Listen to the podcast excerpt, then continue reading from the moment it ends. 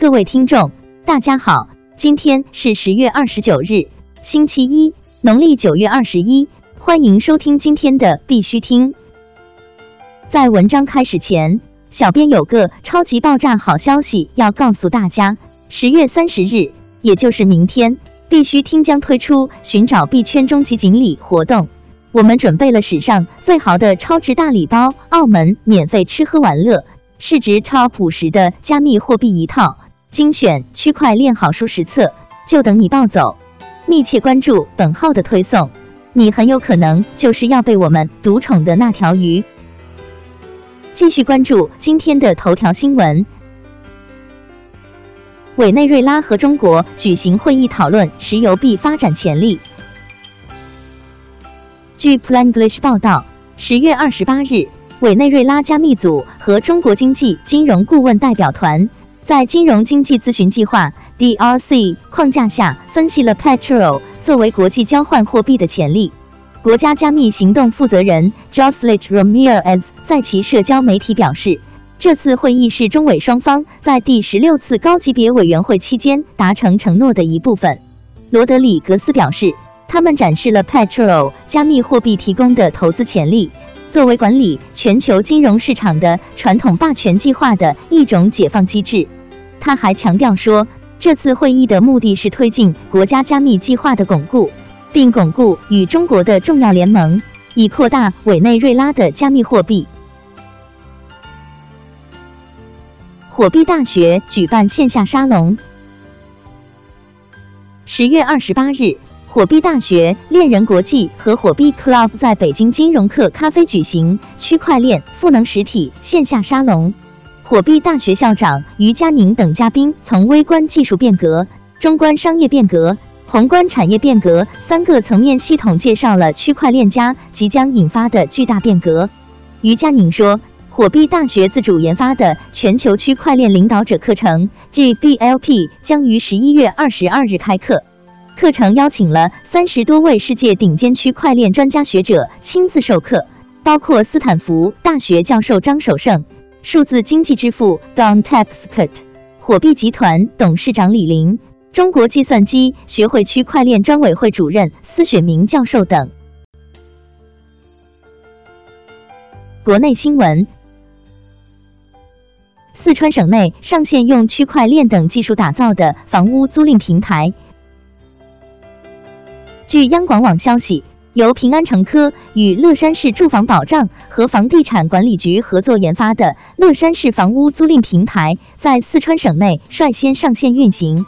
该平台借助人脸识别、大数据、区块链等前沿科技，打通了城市房屋楼盘数据，通过房源核验码机制、电子合约、中介信用管理等技术手段，可以高效实现房源验真，并支持抽查复审三重保障，确保房源真实性。杭州西湖区检察院将使用区块链技术进行电子存证。正义网十月二十八日讯，浙江省杭州市西湖区检察院公诉部副主任江琪近日接受采访时表示，为了将智慧家进行到底，目前该院正联合蚂蚁金融服务集团和西湖区法院、公安，尝试在刑事案件办理各环节中率先使用区块链电子存证技术。加强证据提取的规范性、保存流转的安全性、审查判断的有效性，这将会为刑事案件办理模式带来更大变革。安徽省区块链产业联盟成立。十月二十七日，由安徽鼎炫科技承办的大湖名城辉链未来二零一八年区块链技术应用国际论坛在安徽合肥举办。安徽省区块链产业联盟和安徽徽链区块链众创空间正式成立并揭牌。安徽鼎炫科技与复杂美科技等多家区块链公司共同举行区块链技术研发战略合作签约仪式。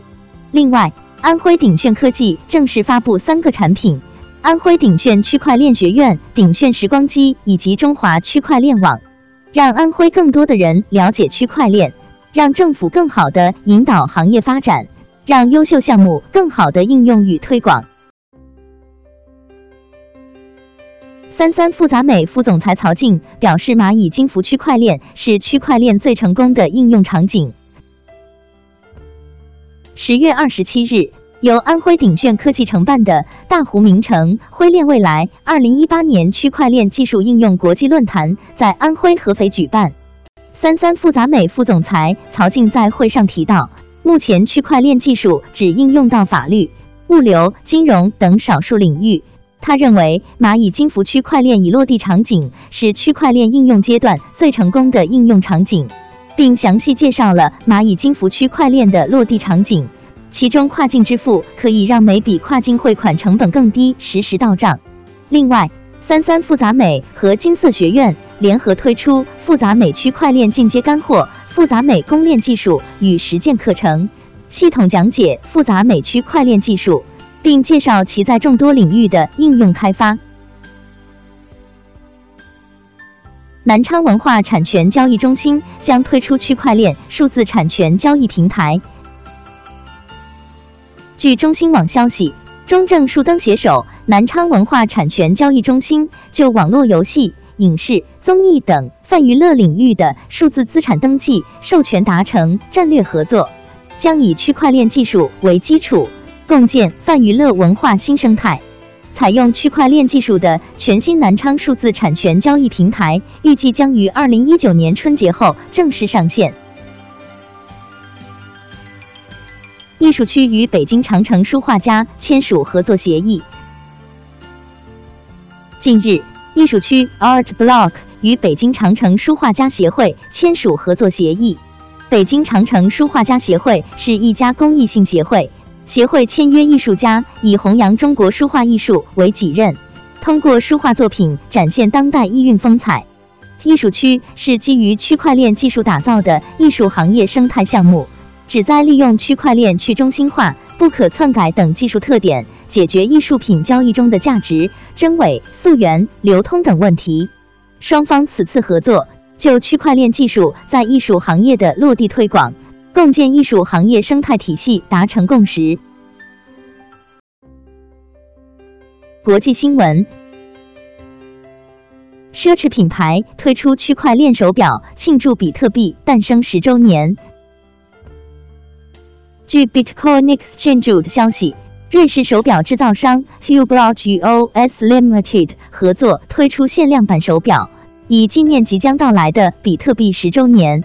根据 Hublot 的说法，这个手表系列也是为了向区块链技术致敬。这些产品只会以比特币的价格出售，价格为两万五千美元。有趣的是，只有两百一十款手表可供出售，或许象征着两千一百万比特币的上限。这款腕表将于十一月六日正式推出，预定订单的客户将于二零一九年一月三日上市。加州啤酒厂使用区块链技术。加州啤酒厂 Alpha Acer 在其生产阶段中使用了区块链技术。对于啤酒，插入区块链的文件会带来有关成分和制造过程的数据。所有东西都可以存储在啤酒标签上的 QR 或条形码中。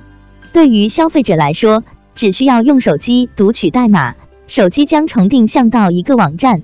该网站将包含有关饮料的所有信息。利比里亚计划发行国家数字货币 Merit。据 Bitcoin News 报道，利比里亚该自由主义总统 Vit 与 d l i s k 计划实施一项名为 Merit 的国家发行的数字货币。他预计数字货币将在未来十到十五年内超越整个银行业。加密货币和区块链技术可以替代或简化大量银行效率低下的现象。伊朗政府推出官方加密货币，以减少美元在石油贸易中的比重。